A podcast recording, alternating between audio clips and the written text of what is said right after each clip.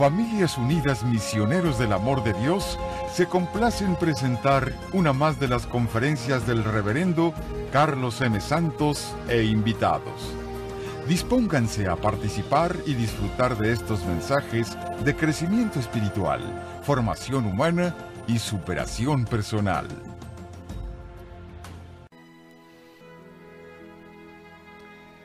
La vez pasada reflexionábamos de Francisco que había regresado de su peregrinación o misión a donde fue él al oriente a evangelizar. No se sabe que haya convertido a nadie, pero si ustedes se acuerdan, se fue porque ya no podía. Cuando creció la orden de los franciscanos, que empezaron a crecer muchos, empezó a haber unos que estaban en contra de él, de su manera de hacer las cosas. Especialmente los intelectuales. Ese grupo de hermanitos, que eran un grupo, querían cambiar las cosas a su manera y cambiar las cosas como Francisco las había enseñado. Él predicaba mucho la humildad, la sencillez, la desposesión de cosas materiales. Y ellos decían, no, hay que tener cosas materiales, hay que tener una estructura, hay que tener un gobierno, hay que tener, etc. O sea, ellos eran más estructurados ellos. Y hasta cierto punto más realistas también. Veían a otras órdenes religiosas cómo funcionaban y querían que la orden de estos hermanos franciscanos también funcionara igual. Los seguidores de Francisco pero Francisco se oponía porque Francisco tenía un ideal muy grande. El ideal del total desprendimiento de todo, vivir así. Y quería que aquellos que fueran a seguir su, su forma de vida fueran tan radicales como él. Y había este choque entre Francisco que quería una total desposesión de los seguidores de Dios y estos seguidores que querían no, que sí tuvieran ciertas posesiones, que tuvieran eh, quizá no lujos, pero lo necesario, edificios donde vivir, donde enseñar, donde crecer, cosas a las que se oponía Francisco. Bueno, regresa él y ya vimos eso la vez pasada. Hay mucho estrés y tensión entre él y los que en los 18 meses que estuvo fuera hicieron muchos cambios. Dice el dicho, se va el gato y se pasean qué? Los ratones. Cuando se va el gato se pasean los ratones. Se desesperó Francisco y les dijo, ¿saben qué? Aquí renuncio. ¿Saben contar? No cuenten conmigo. Yo me saco de aquí. Háganle como ustedes puedan. Yo ya no voy a ser el director de la orden, aunque haya sido el fundador. No voy a ser el director de la orden y hagan lo que ustedes quieran. Con mucho dolor en el alma tomó esa decisión y se fue. Obviamente se pusieron muy contentos los que estaban queriendo hacer las cosas diferentes. Pero por donde quiera que le buscaras, Francisco seguía siendo el fundador de la orden. Y él era el que tenía que escribir una regla.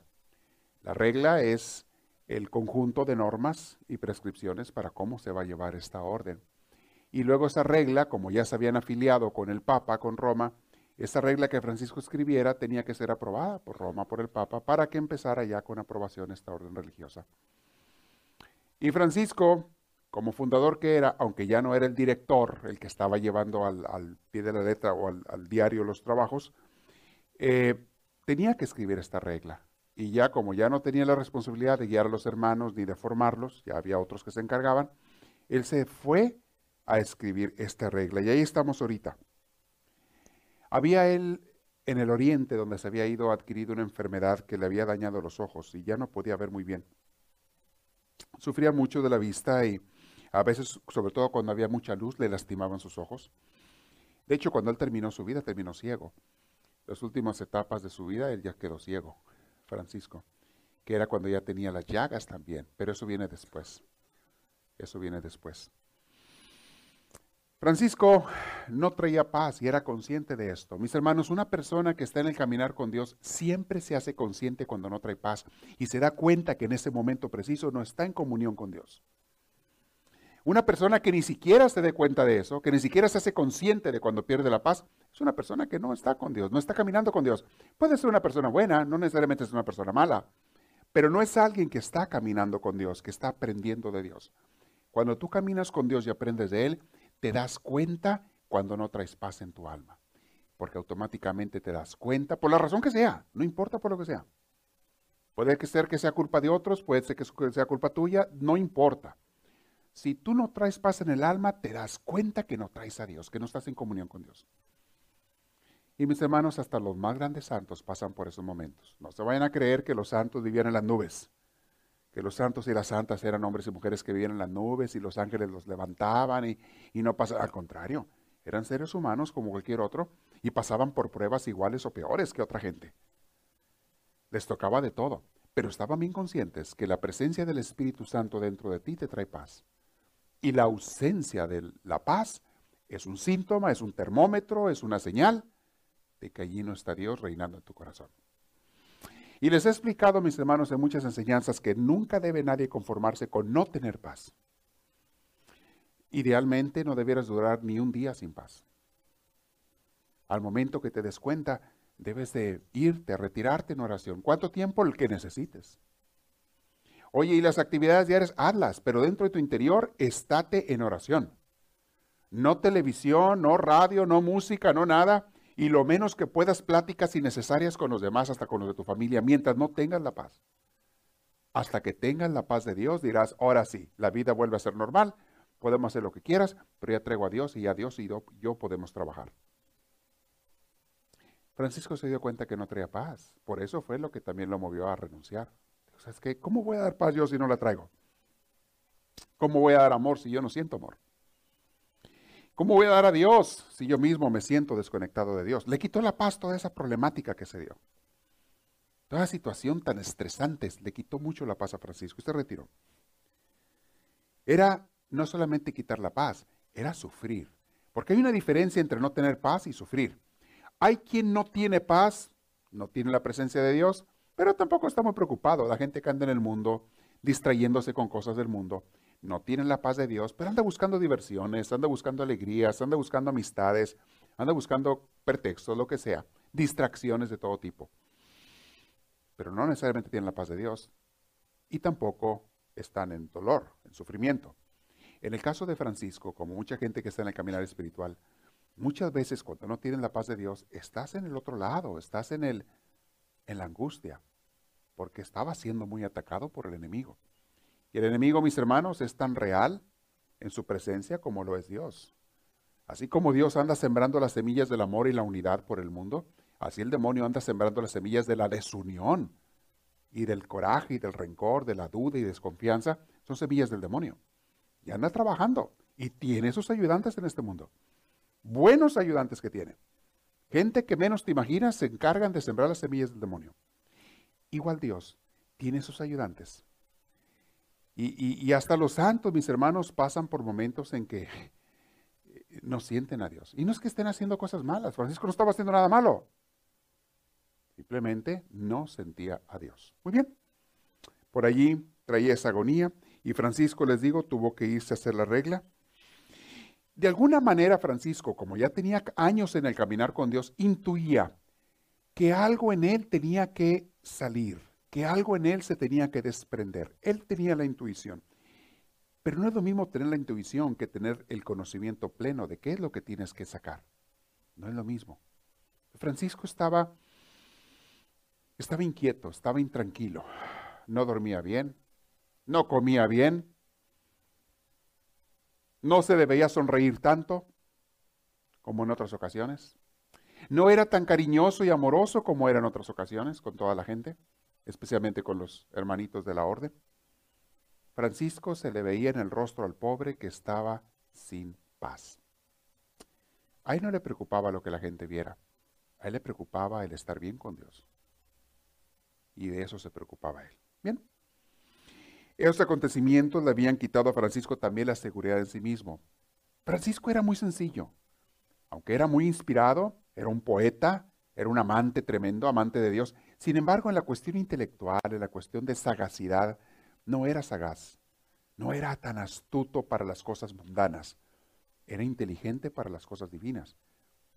Pero él era sencillo de mente, no era, no era como una zorra, no era una zorra así astuta, a ver cómo, no, no, no, era sencillo. Y por esa sencillez que él tenía, le habían minado su seguridad en sí mismo. Le habían estado diciendo por mucho tiempo, Francisco, no sirves. Los mismos de la orden, aquellos que estaban en contra de él. Francisco, no sirves. No sabes guiar, no sabes orientar. Tienes ideas equivocadas. Has tomado un camino que no es. Estás mal, estás mal, estás mal. Francisco, no sirves, no sirves, no sirves. llega un momento en que la persona hasta se la cree, sobre todo si no es un poquito más astuto. Le habían quitado la seguridad, por lo menos te meten la duda. ¿Será, Señor, de veras que no sirvo? ¿Será que yo estoy donde no debo de estar? ¿Será, Señor, que todo esto que he hecho es, fue idea mía y no tuya? ¿Será, Señor, que todo ha sido una ilusión? ¿Y que siempre he estado equivocado, como me dicen que estoy equivocado? Entonces, ¿qué hay de todos esos momentos de intimidad que tuve contigo, Señor? Todas las dudas que pasaban por la mente de Francisco, mis hermanos, pasan por mucha gente. Y se las comento porque algunos de ustedes habrán pasado o podrán pasar por ahí un día. Y si tú sabes qué es lo que está sucediendo, estarás mucho más preparado para no dejarte vencer por los engaños y artimañas del enemigo. Será, Señor, que de veras, como dicen varios religiosos, hasta obispos me están diciendo, obispos aquí, que estoy mal de la cabeza, cardenales. Te lo dijeron, Francisco, estás loco. Eso que tú estás proponiendo, eso que tú quieres es irrealista. Eres un tonto. ¿Cómo quieres que la gente viva en esa austeridad completa? ¿Cómo quieres que los que te siguen eh, tengan una total eh, despojamiento de cosas materiales? ¿Cómo quieres? Le decían una y otra vez y le habían minado su seguridad en sí mismo. Y mis hermanos, humanamente, todos necesitamos de una cierta seguridad personal. De que por lo menos no estás tan errado en lo que estás haciendo en tu vida. De que por lo menos estás haciendo las cosas bien de que por lo menos vales algo. Todos necesitamos ese cierto eh, valor que tenemos que tener ante nosotros mismos. Sin caer necesariamente en el narcisismo o en, el, en la soberbia o el orgullo, sin caer en eso, pero tienes que sentir que eres alguien y que vales, que sirves, no que eres un inútil que no sirve. Y el pobre de Francisco le había metido esto en la cabeza. Todo eso estaba pasando por su vida. Estaba pasando por una cruz muy, muy pesada. Dice por ahí unos autores, dice Sabatier, el hombre más humilde tiene siempre el peligro de renunciar a sus convicciones con tal de evitar afirmarse. Muchas veces, por la sencillez de Francisco, no quería pelear ni discutir. Se cansaba de hacerlo contra esta gente que día y noche le estaban martillando la cabeza. Y es una lucha entre ti, entre si peleo, no soy un buen cristiano, porque no estoy siendo paciente y humilde y obediente y demás. Pero si no peleo, van a hacer lo que quieren, lo que les da la gana y van a echar a perder toda la obra de Dios. Entonces, ¿qué? ¿Peleo o no peleo? Es, es otra cruz, otra crisis por la que pasa el seguidor de Dios, especialmente cuando eres un líder. Si no peleo, por un lado no quieres pelear porque no quieres ser una persona eh, agresiva o no quieres ser una persona Quieres ser humilde como Cristo lo fue y como Cristo nos manda que seamos. Pero por otro lado, sabes que si lo eres, muchas veces, sobre todo cuando estás en posición de liderazgo, hay gente que lo va a malinterpretar, lo va a malentender y van a querer hacer lo que les da la gana, especialmente en su, en su deseo de dañar a otros. Muchas veces tienes que pelear para defender a otros, no tanto para defenderte a ti. Y si estás en posición de liderazgo, de pastor, de ministro, tienes muchas veces que defender a las ovejas débiles. Y eso implica un cierto pleito contra el demonio y sus secuaces, sus ayudantes. Pero es una lucha, una lucha interna que tienes que debatir con Dios. ¿Qué tanto sí, qué tanto no? A nivel familia se da también. ¿Qué tanto peleo con mi pareja, qué tanto no? Por un lado no quiero pelear, quiero ser una persona humilde, obediente, de acuerdo a Cristo. Pero por otro lado no quiero que lo malinterpreten y lo usen para hacer más mal. ¿Qué tengo que hacer? Y ahí viene tu diálogo constante con Dios y no siempre recibes una respuesta inmediata. Hay veces que tienes que pasar el tiempo para escuchar la respuesta de Dios. El 29 de septiembre de 1220, mis hermanos, Francisco hizo la transmisión del mando y dejó como encargado de su orden nada más y nada menos que a Pedro Catani. Era uno de los primeros, ¿se acuerdan? Aquel clérigo que fue el, junto con el hermano Bernardo, los primeros que lo acompañaron, lo dejó a él, a Pedro Catani de encargado de la orden, para Francisco irse a escribir y a desocuparse de esto. Por cierto, a los seis meses de que tomó el cargo de la orden, Pedro Catani murió. Nomás duró seis meses. Yo no creo que haya sido coincidencia. No sé si el estrés, toda la guerra que le hicieron, porque Pedro Catani pensaba igual que Francisco, era de los originales. Y entonces la guerra fue contra él. No me extrañaría que haya muerto de eso Pedro Catani. No nomás duró seis meses. Y después vino otro hermano que no era muy bueno con Francisco, Fray Elías. Ese otro que vino después era un poquito malora, pero vamos a ver eso más adelante. Cuando Francisco dejó su cargo, dice que aquella noche, cuando el tumulto de las impresiones se calmó, Francisco de repente, cuando ya dejó todo, comenzó a sentirse ligero. Entró, dice el autor, entró desnudo en el mar de Dios y pudo decir, tú eres mi bien. De repente se despreocupó de todas las cosas porque ya las había entregado, del manejo de la orden, y solamente se ocupó de Dios. Y cuando haces eso, mi hermanito, encuentras tanto descanso. Si tú un día lograras despreocuparte de las cosas del mundo, no significa que las tienes que dejar, sino que te dejaran de preocupar.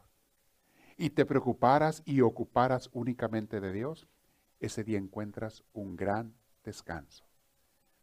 La mayoría de nuestras mortificaciones, mis hermanos, son por cosas del mundo y muchas cosas que a veces ni siquiera tendríamos que lidiar con ellas si no las hubiéramos agarrado como cosas extras. Hay muchas cosas que nos quitan la paz y son cosas que Dios no te dio. No son cosas malas, pero son responsabilidades, trabajos, ocupaciones que a lo mejor tienes y que tal vez Dios no te dio. Ponte a pensar. Hay otras que sí son de las cosas que tienes que llevar, pero en este caso Francisco entró en la paz y le decía a Dios en la oración, tú eres mi bien Tú eres mi descanso. Tú eres mi seguridad. Hacía tiempo que no había sentido tanta paz Francisco. Pero la noche oscura, su penuria, todavía no había terminado. Sigue. Desde el otoño, desde el otoño del 1220, Francisco se dedicó a redactar la regla. Se puso a escribirla. Y el 10 de marzo de 1221 le llegó otro golpe que fue cuando muere Pedro Catani. Este pobre hermanito, que les digo que nomás duró seis meses. En ese año 1221, Francisco hizo la regla, que fue la primera, no fue la única, tuvo que hacer varias. Ahorita vamos a ver la historia. Entonces, eh, fue y la entregó. Mas, sin embargo, eh, bueno, quiero leer aquí lo que dice el autor. Libre de las obligaciones de gobierno, ahora tenía tiempo para dedicarse a estampar sus ideas en letras. Pero Francisco, la primera regla que escribió, la escribió dura y firme en sus convicciones. Exigía que todos los que fueran ser franciscanos hicieran lo que él decía que se tenía que hacer, de acuerdo a como los había enseñado desde un principio. Y acuérdense que esto es lo que no aceptaban los intelectuales de la orden. Entonces, de hecho, comienzo un poquito agresivo con esa, con esa este, primera regla.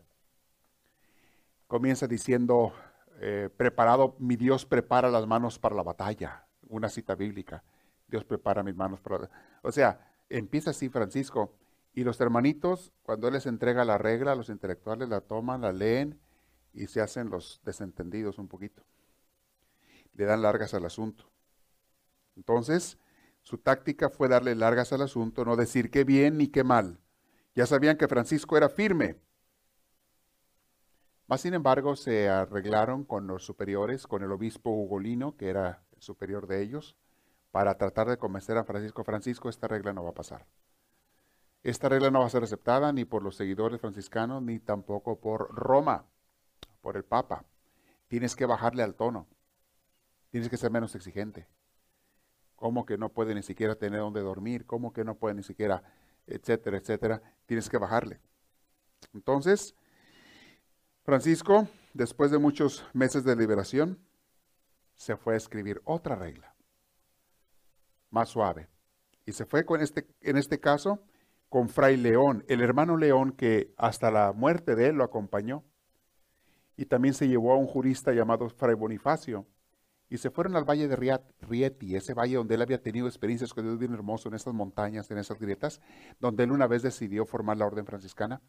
Se fue para allá, buscaba un lugar tranquilo, inspirador para él.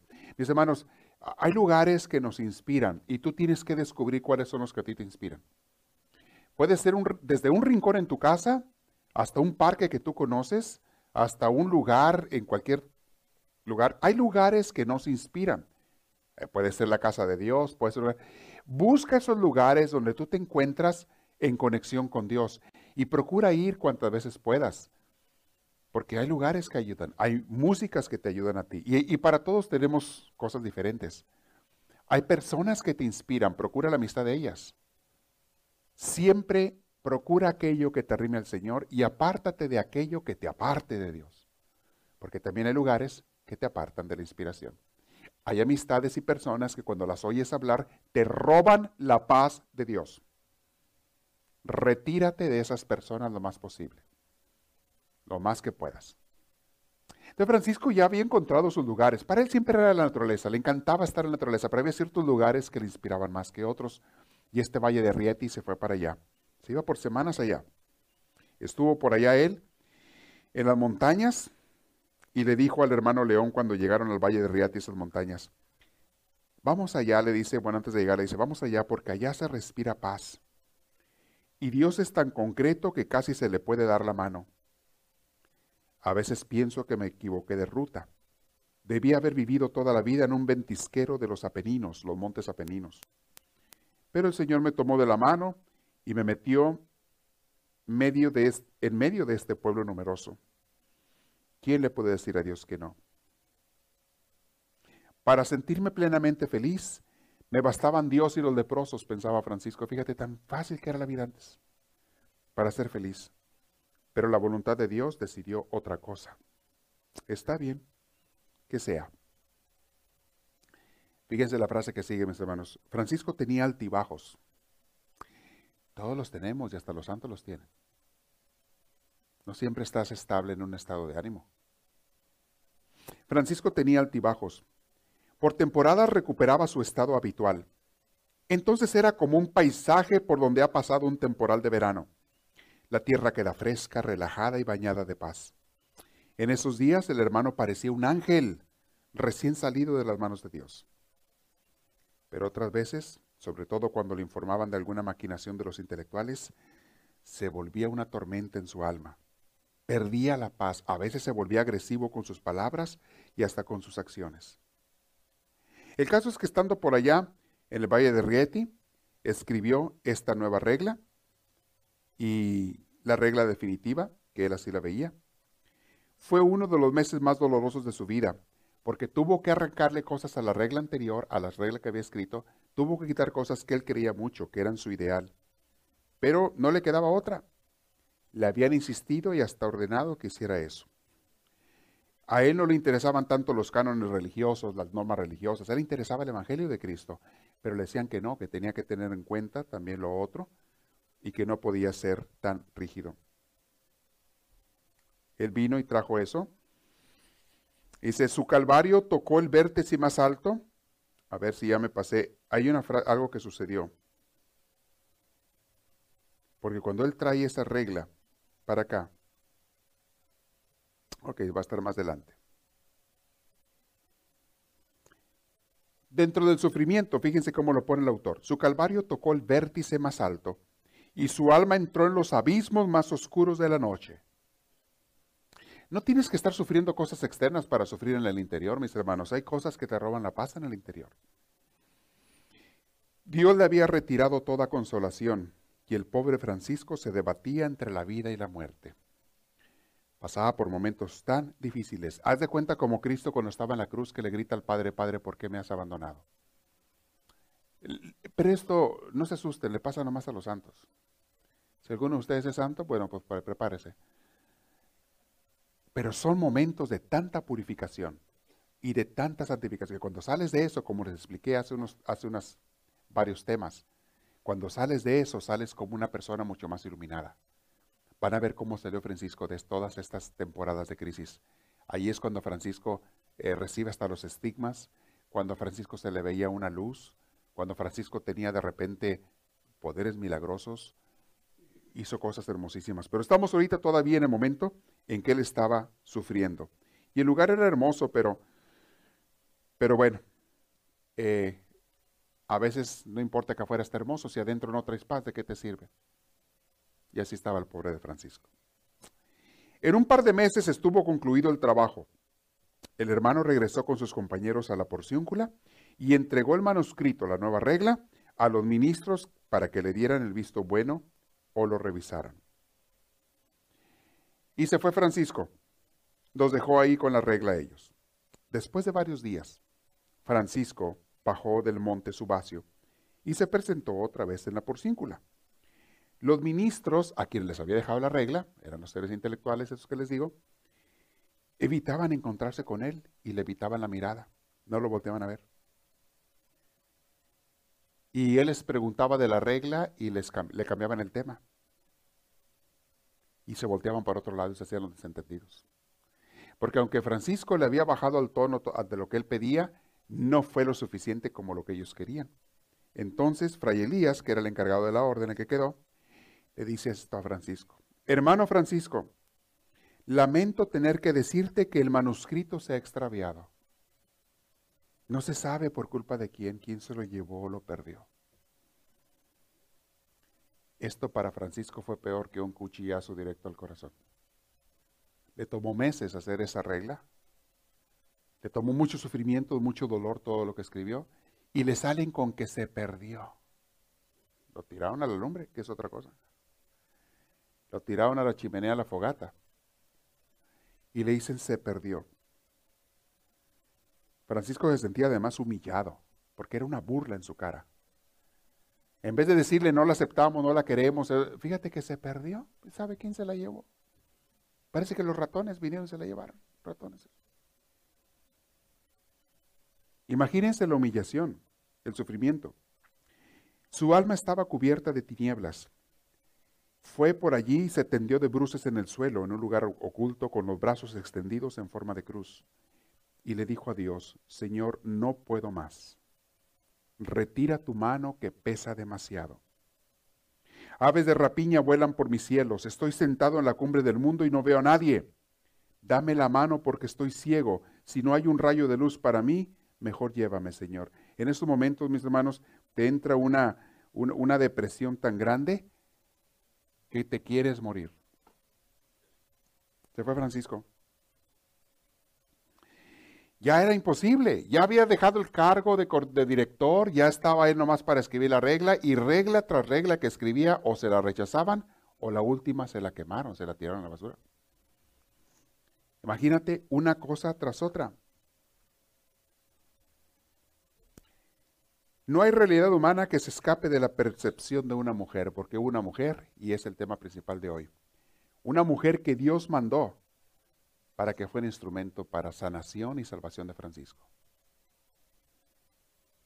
Dice así el autor, no hay realidad humana que se escape a la percepción de una mujer. Clara, aquella mujer que fue la primera que lo siguió de las mujeres, Clara había adivinado desde lejos la perturbación del hermano. A ella le llegaban comentarios.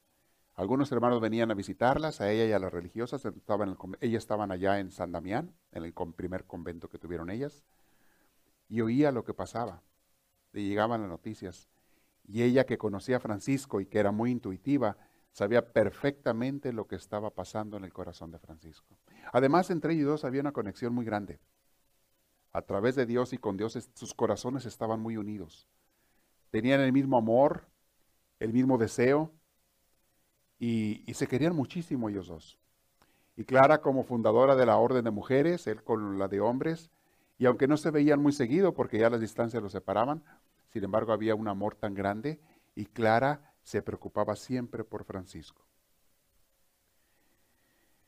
Ella había adivinado desde lejos la perturbación del hermano y con audacia femenina decidió salvar a Francisco de sí mismo.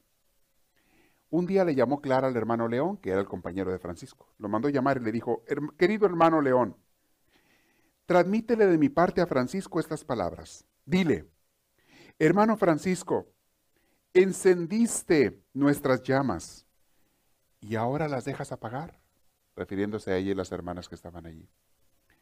Ahora las dejas apagar. Abriste nuestras bocas y ahora nos dejas sin pan. Plantaste estas plantitas y ahora dejas de regarlas. Piensa si no estarás faltando a tu palabra de caballero. ¿Te olvidaste que somos tus damas pobres? Francisco, te necesitamos. ¿Quién sabe si tú también lo necesitas? Te esperamos con un ágape, ven. Lo invitó a una comida, una cena. Ven, por favor, Francisco. Fíjense qué manera tan inteligente de una mujer. No le dijo, Francisco, andas mal, ven para darte una corrección. No le dijo, no, le dijo, te necesitamos. Y a un hombre le das su pata de palo. Cuando le pides ayuda o que te necesitas, el hombre dice, ah, ok, me necesitan, déjame ayudar. Y más que Francisco quería mucho a Clara y a las hermanas, no podía decirle que no. Y de alguna manera, al escuchar la invitación de Clara, como que se distrajo un poquito de todo lo que traía en la cabeza y dijo, déjame, me ocupo de otra cosa ahorita, déjame ir a ayudar a Clara y a las hermanas a ver qué necesitan. Pero Clara tenía otro plan. Era ella la que quería ayudar a Francisco. Como buena mujer inteligente, ¿verdad? Oh, sí, dijo el hermano, Clara tiene razón. Encendí una llama. De mi llama prendió Clara. Iré a San Damián, hermano León. Llegaron el hermano, llegó el hermano a San Damián y Clara lo recibió en la puerta diciéndole, hace millares de años que te esperábamos, Padre Francisco. Pásale, por favor. Y lo pasa él, y lo, recibe con, un, ánfora perfumada, tenían unos inciensos, le hace sentir bienvenido, le hace sentir muy querido, lo recibe con mucho amor. Y entonces Clara, se sentaron por ahí a platicar, y Clara tomó la iniciativa. Muy intuitiva como era ella, de los pocos informes que le traían los hermanos, Clara sacó certeramente todas las deducciones sobre la situación de Francisco. Mirándole con sumo cariño ella a él, y con una delicadísima modulación de voz, como si se hablara a sí misma, Clara fue desgranando las palabras como lluvia que cae sobre una tierra reseca y quemada. Así empezó a hablarle Clara con mucha dulzura, como una lluvia que cae sobre una tierra reseca y quemada. Y le dijo así, Padre Francisco, yo soy tu plantita. Si algo tengo o sé, lo recibí de ti. Estás metido tú en el bosque, Padre Francisco. No puedes tener visión proporcional. Yo estoy distante y por eso me hallo en mejor óptica que tú para medir las proporciones. Me temo que lo que te pasa sea un pequeño problema de apreciación. Desde afuera de los problemas, le dice ella, yo puedo ver cosas que tú no ves que estás adentro de los problemas que hay ahorita en la orden. Y le siguió diciendo Clara, días atrás leía que un antiguo monasterio se dividió por causa de un gatito. Una de las hermanas se encariñó de su gatito. A las hermanas que miraban mal al gatito, la propietaria del gatito las miraba mal. Hasta que el monasterio se dividió entre las que veían con buenos ojos y las que veían con malos ojos al gatito. El gatito se había transformado en el único dios del monasterio. Dice ella, ignoro si esto es una historia o una alegoría un pequeño problema de apreciación, Padre Francisco. La cosa que amamos se nos pega, le dice ella. A veces se nos pegan las cosas que amamos. A veces dudo si la cosa se nos pega o somos nosotros los que nos pegamos a la cosa. Posiblemente no hay diferencia entre lo uno y lo otro. Cuando se cierne una amenaza sobre la cosa que amamos, quiero decir, cuando surge el peligro de que la cosa se nos escape, nos agarramos más fuertemente a ella. En la medida en que aumenta el peligro, más crece nuestra adhesión. En la medida en que más crece nuestra adhesión, mayor es la cosa. Y así al final, en el monasterio no queda otra cosa más que el gatito. Es el centro de todo el monasterio. Dándole a entender, Francisco, tu gatito es la orden. Estás muy apegado a ella, y no te das cuenta que has perdido la proporción de las cosas. Las palabras de Clara eran como lluvia fresca sobre una tarde ardiente de estío. Así se sentía Francisco. Padre Francisco, le siguió diciendo Clara, el ideal, la orden, la pobreza, son cosas ciertamente importantes. Pero levanta un poco la vista, mira a tu derredor y te encontrarás con una realidad inconmensurable, altísima, que es Dios. Esas cosas son importantes, pero hay otra cosa inmensamente más grande, que es Dios. Si miras a Dios, aquello que tanto te preocupa te parecerá insignificante. Dice, hermano, estas palabritas las estoy leyendo, pero como dicen en el rancho, te lo digo a ti, mi hija, escúchalo tú, mi nuera. Lo que Clara le estaba diciendo a Francisco nos cae de pedrada a muchos de nosotros. ¿eh? Te preocupas tanto de las cosas de las criaturas y se te olvida lo que de veras importa, que es Dios. De Dios vienes y a Dios vas y Dios estás y no hay nada que te vaya a quedar. El mundo va y viene y se va a desaparecer y tú también te desapareces del mundo y lo único que queda es Dios. Lo único que te quedará a ti para siempre es Dios. Las personas, mis hermanos, los amigos, los, la familia, van y vienen. Ay, qué feo se oyó. Es la verdad. Van y vienen. Ahorita tienes un hijo, al rato no lo vas a tener. ¿Por qué? Porque se casó, se largó, o te moriste o se murió él. No sabemos, solo Dios sabe. Pero un día va, viene una separación. Ahorita tienes un dinero, ahorita tienes una familia, unos amigos. Van y vienen. Y tú también vas y vienes. Todo va a desaparecer. Lo único que va a quedar que es Dios. Y tú y Dios. Ya en la gloria nos veremos todos juntos algún día. Pero aquí en la tierra, mis hermanos, todo esto se va. Son gatitos, como decía Clara. Se apega uno a los gatitos. Cosas insignificantes ante la magnificencia de Dios. Si miras a Dios, repito esa frase, si miras a Dios, aquello que tanto te preocupaba, te, te parecerá insignificante. Pequeño problema de apreciación. ¿Qué valen nuestros pequeños ideales en comparación con la eternidad y la inmensidad de Dios? Cuando se mira a la altura del Altísimo, nuestros temores parecen sombras ridículas. En la altura de Dios, las cosas adquieren su real estatura. Todo queda ajustado y llega la paz. Entonces Clara se le arrimó más a Francisco y le dijo despacito, querido Francisco, Dios Dios, le dijo así. Clara pronunció esto con una profundidad tan inefable que a Francisco se le desplomaron de un golpe todos los andamios y repentinamente se sintió libre, infinitamente feliz, con una dicha absolutamente inexplicable. Al darse cuenta de esto, Clara avanzó más mientras Francisco se sentía abrumado por esta infinita realidad. Dios y por la carga de una felicidad nunca experimentada. De repente todas esas costales de piedras que traía en las espaldas a Francisco se le cayeron cuando Clara le hizo ver la luz. Francisco lo único que importa es Dios, lo demás va y viene, la orden, todo, la regla, lo que digan o no digan, lo que hagan o no hagan, todo va y viene, lo único que te importa a ti es Dios, Francisco. Y Clara le decía, y esto tú me lo enseñaste a mí, Francisco. Pero a veces se le olvida uno. Hay que recordarlo. Que alguien nos lo recuerde. Padre Francisco, continuó Clara, fuiste un implacable talador. Quemaste, barriste, demoliste casa, dinero, padres, posición social. Avanzaste hacia latitudes más profundas. Venciste el ridículo, el miedo al desprestigio. Escalaste la cumbre más alta de la perfecta alegría. Te despojaste de todo para que Dios fuera tu todo. Pero si en este momento reina alguna sombra en tus habitaciones, es señal de que estás apegado a algo y de que Dios todavía no es tu todo. De ahí tu tristeza. En suma, es señal de que has catalogado como obra de Dios lo que en realidad es obra tuya. Para la perfecta alegría solo te hace falta una cosa, desprenderte de la obra de Dios y quedarte con Dios mismo completamente desnudo. Todavía no eres completamente pobre, hermano Francisco, y por eso todavía no eres completamente libre ni feliz.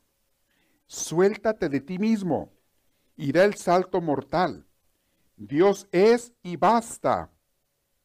Suéltate de tu ideal y asume gozoso y feliz esta realidad que supera toda realidad. Dios es y basta entonces sabrás qué es la perfecta alegría. la perfecta libertad y la perfecta felicidad.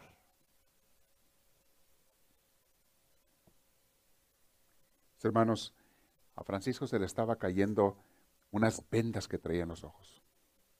Creía que todo lo estaba haciendo por Dios, pero inconscientemente mucho lo estaba haciendo por él. Creía que era el ideal de Dios, pero hasta cierto punto era defendía el ideal de él.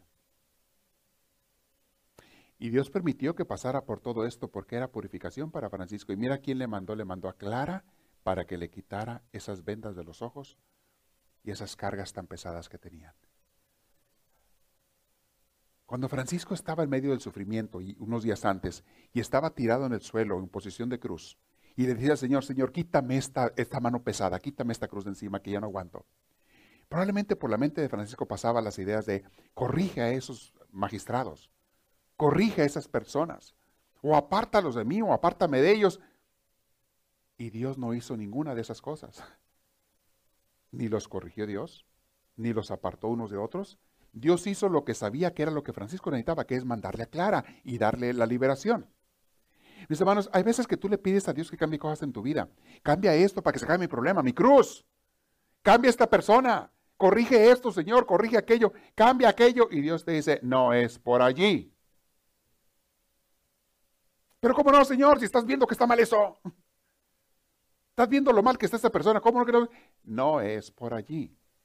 Tú lo que necesitas es la paz, la libertad, la sanación. Y eso sí te lo doy. Pero no me digas cómo, porque yo sé mejor. Yo tengo mis planes.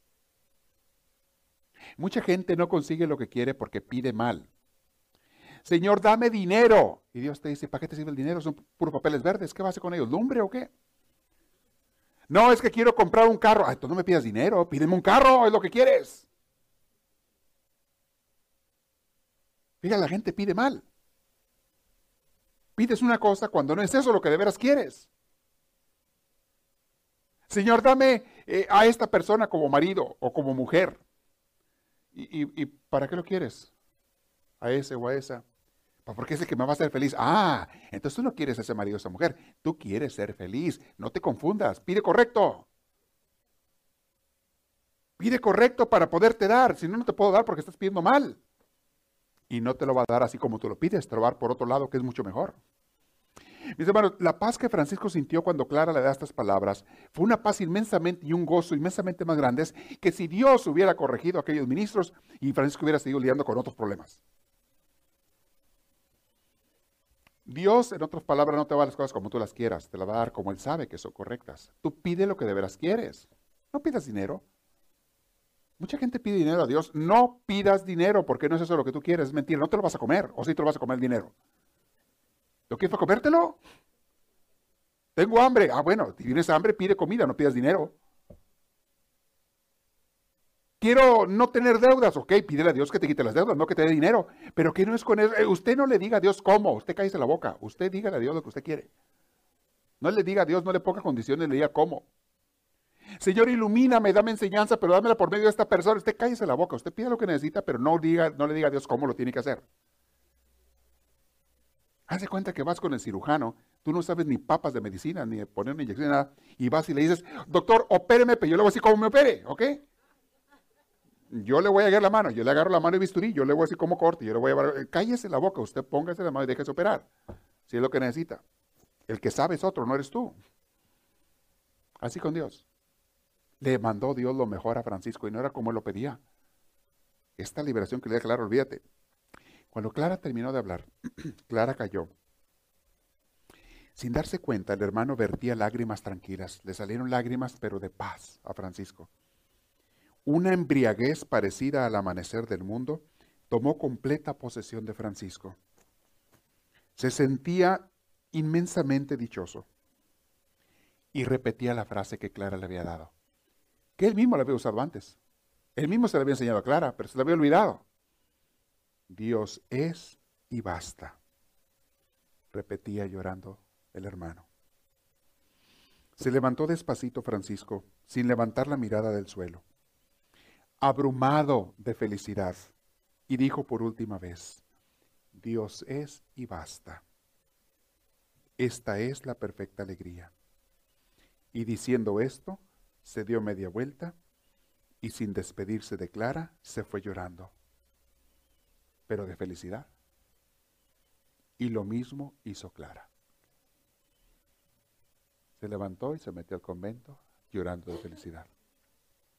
Aquella noche, mis hermanos, Francisco durmió como hacía muchísimo tiempo que no dormía. Y Clara también, con el gozo y la alegría y el entusiasmo de haber hecho la obra de Dios, de haber sido un instrumento de Dios. Yo les digo una cosa, mis hermanos, yo no creo que haya una alegría que se compare, ni tampoco que sea más grande, a la que sientes cuando has hecho una obra de Dios, has sanado a alguien, te has dejado utilizar por el Señor para bendecir a alguien, y ver los frutos de esa obra que, que Dios hizo a través de ti. De las cosas que yo disfruto más en la vida, en mi vida, es esa. Ver cuando Dios me utiliza para bendecir a alguien, para sanar, para darle luz a alguien. Ver cómo le cambia el rostro a una persona que venía destrozada y después de una sanación interior que tenemos en una conversación, en una dirección espiritual, a veces no tiene que ser larga, hay veces que es una frase, hay veces que es una palabra, hay veces que es una palmada, o hasta una sonrisa. Pero Dios, cuando Dios te usa para bendecir a alguien y te das cuenta, te concede Dios ese regalo de darte cuenta, no hay un gozo que se compare, es un gozo con mucha paz. Y sientes, sientes directamente que Dios te da las gracias. Lo sientes. Y tú le dices al Señor, Señor, es al revés, soy yo el que te tiene que agradecer a ti por haberte dignado utilizarme. Y Dios te dice, sí, pero gracias a ti por hacerlo. Gracias por prestarte a hacerlo.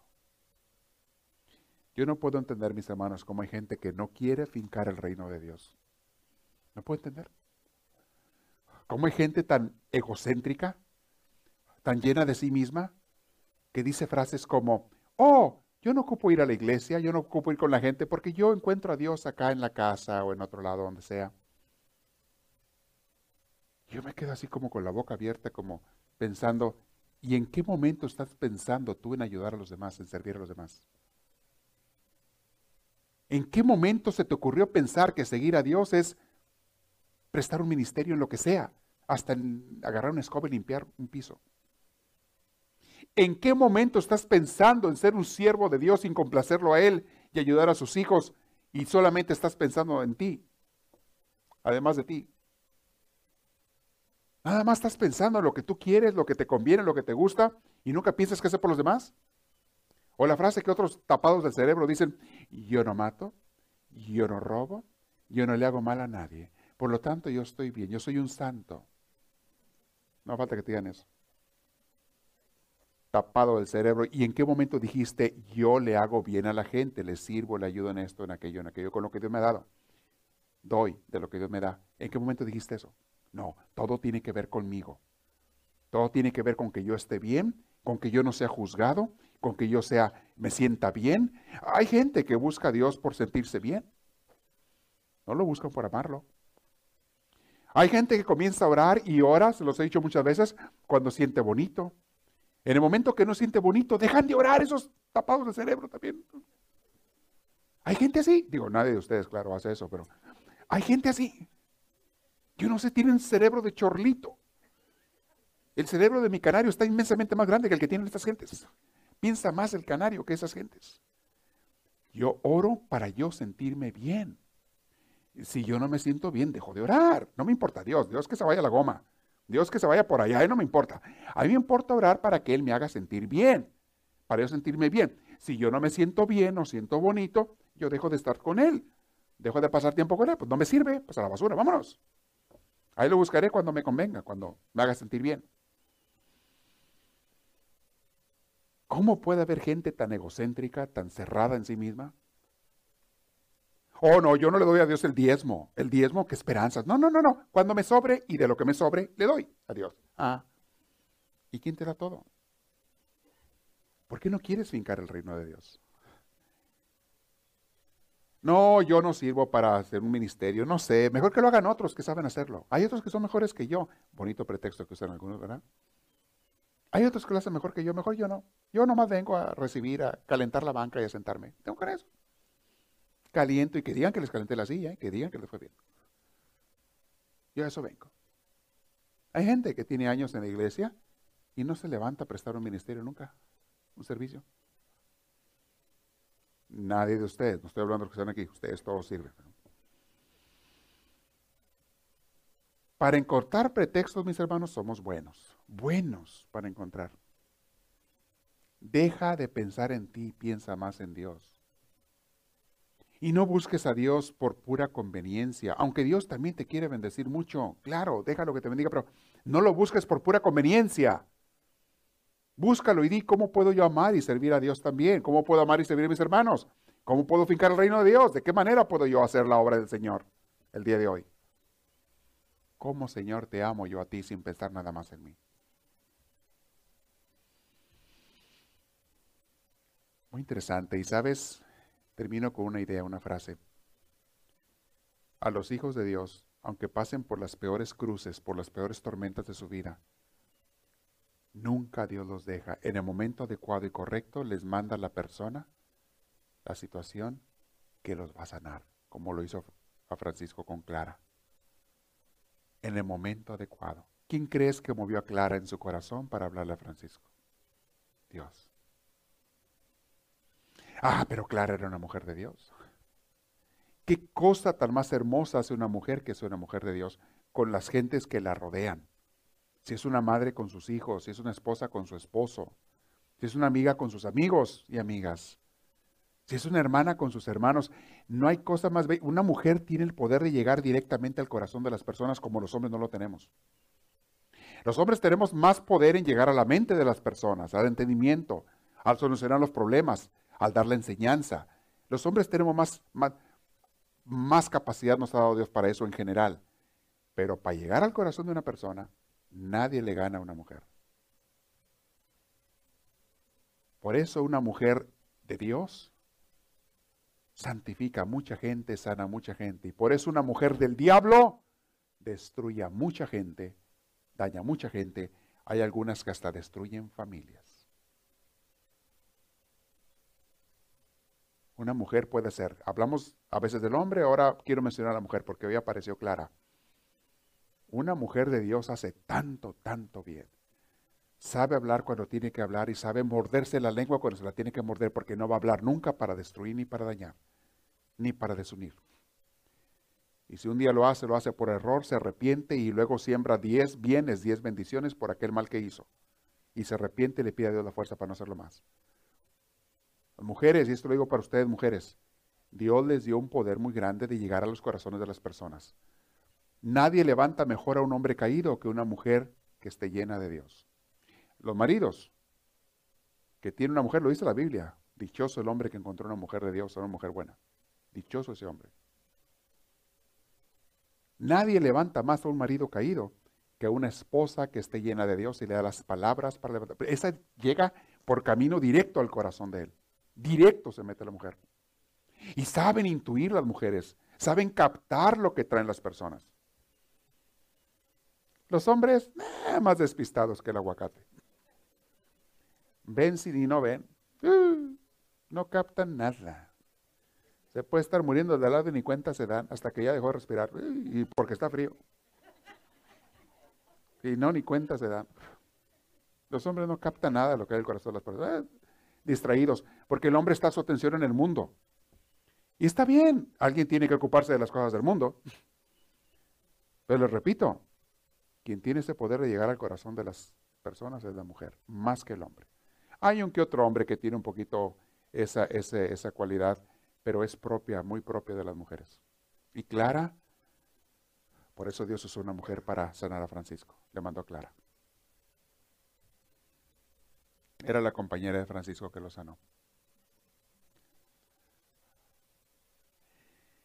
En fin, hay muchas cosas más que quisiera decirle, pero se nos acabó el tiempo. Vamos a pasar a la última fase, la etapa de Francisco en el siguiente crecimiento, en la siguiente enseñanza que vienen después los años más santos de Francisco. Cuando Francisco muere, ya era reverenciado por mucha gente, lo seguían mucha gente, era un hombre ya lleno totalmente del, Espíritu de Dios, de la paz de Dios. Todos esos sufrimientos, mis hermanos, se convirtieron en bendición para Francisco. Y así como sufrió mucho, Dios le dio doble por lo que había sufrido, en santidad y en bendición y en alegría, y sobre todo le dio su compañía a Dios. En los últimos años de su vida fue cuando Francisco más sentía la presencia de Dios. Y era cuando más enfermo estaba. Terminó totalmente enfermo Francisco. Ciego, ocupaba ayuda para caminar y era joven. 40 años, 41, 42, 43. Pero la vida que había llevado le costó. Pero bueno, esta última etapa la vamos a ver después, en los siguientes temas. ¿Quiero hacer preguntas ahorita? Sí, si alguien tiene una pregunta, levante la mano.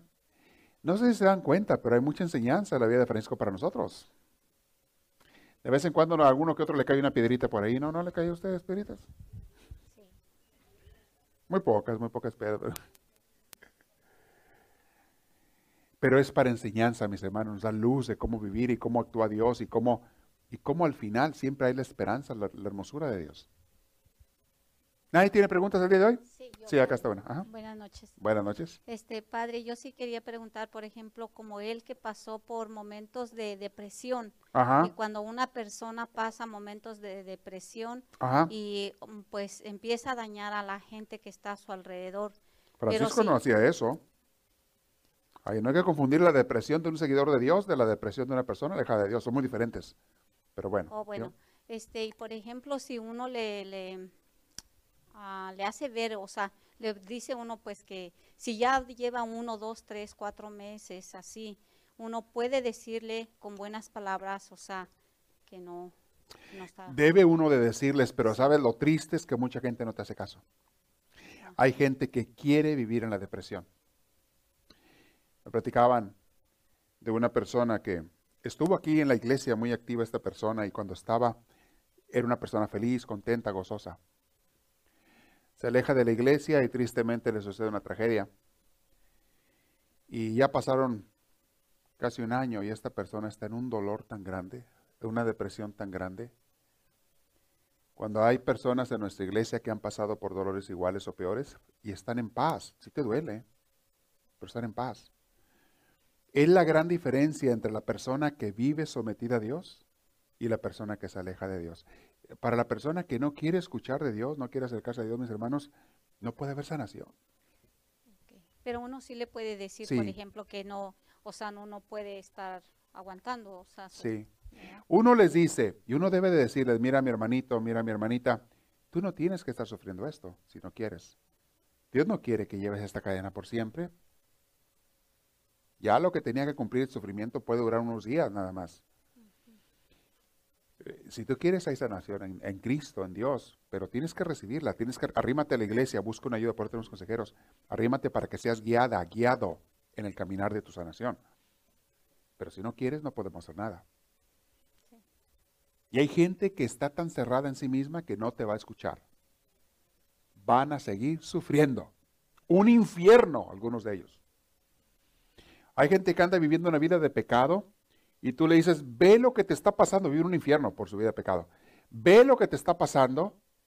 Hay sanación, hay manera de que no vivas así, no tienes que vivir así, pero por favor arrímate, acércate. Y, y, te ignoran, te mandan por un tubo.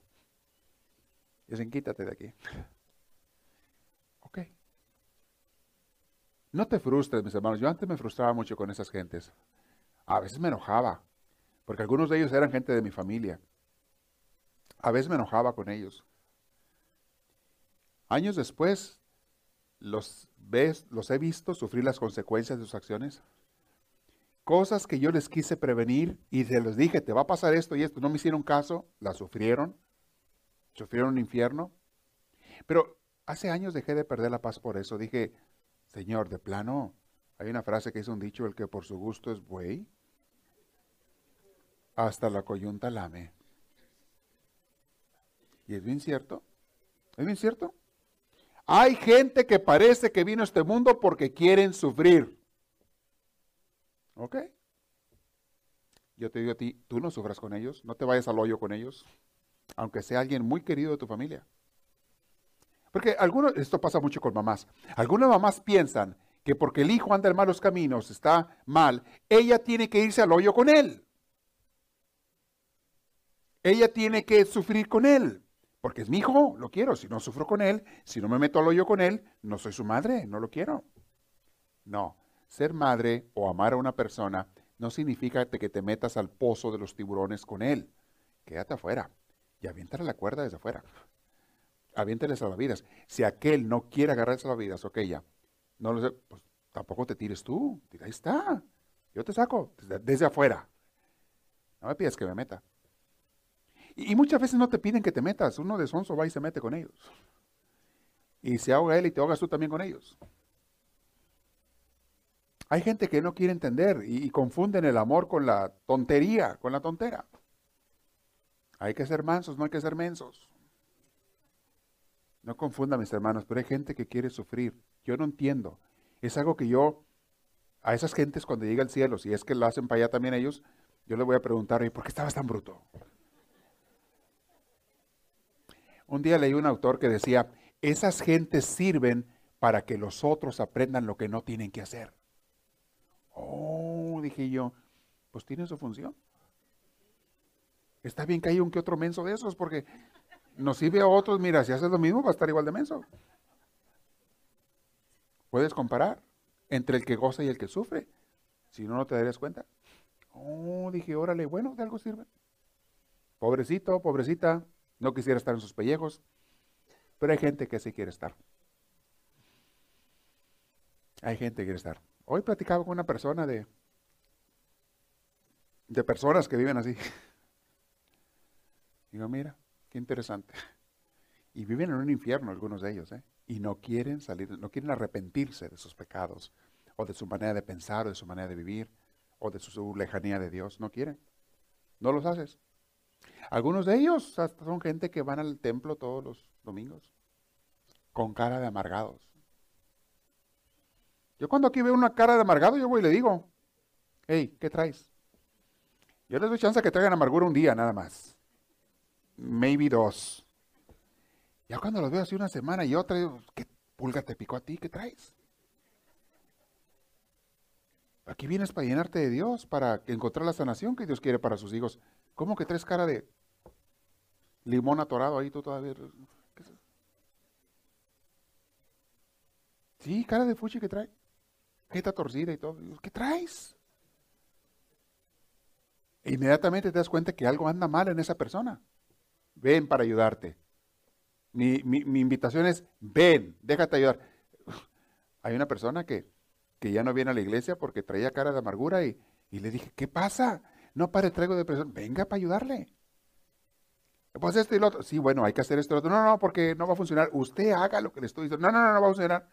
Y siguió con su amargura y ya no viene porque cada vez que le veía yo, todavía. Y a veces no lo hacía con palabras, pero me le quedaba viendo, ¿qué pasó en lo que quedamos? ¿Ya estás haciendo lo que te dije? Para que no le preguntara yo.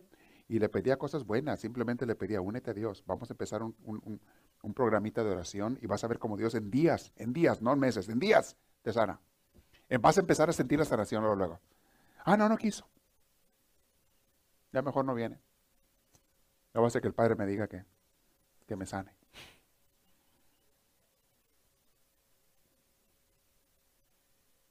¿Qué tragedia te ha pasado a ti? Te aseguro que hay otros que han pasado por otras peores y traen paz. Te lo aseguro y te puedo dar hasta nombres. Nomás dime qué es lo que te ha pasado.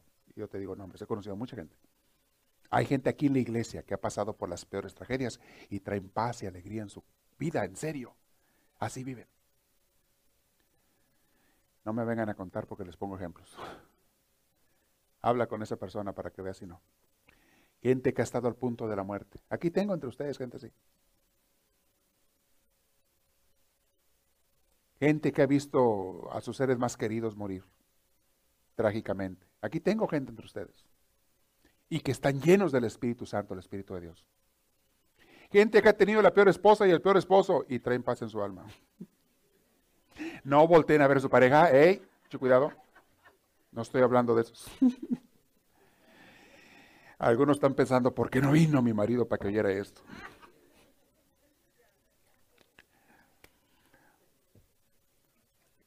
Ya me salía la pregunta, ¿verdad? Ey, es parte de la enseñanza. ¿Hay alguna otra pregunta por ahí? ¿Alguien tiene? No, si me divierto yo, mis hermanos, durante la semana estoy gozándome lo que me enseña el Señor, estoy, me la paso en oración, en estudio, en trabajo, en ministerio, en todo lo que hago en la semana, y digo, ay, el viernes le voy a enseñar, o el domingo le voy a decir esto. Ah, me lleno de gozo en lo que este domingo viene una enseñanza muy bonita, está muy, muy padre. Espero que no se la pierdan. El título ya lo mandé por ahí. No está aquí Rocío para que me diga el título. Ya corrió, por ahí está afuera. Que los puse ahí. Tengo una enseñanza bonita este fin de semana. Bien, ¿no hay otra pregunta? Eh, Esperamos que esta reflexión les haya fortalecido en su progreso y crecimiento, tanto humano como espiritual. Para pedidos de CDs o más información, escríbanos a los Estados Unidos al PO Box 1000, Anaheim, California. Código postal 92815. Que Dios les bendiga y les conceda una vida llena de su gracia, su espíritu, su gozo y su paz.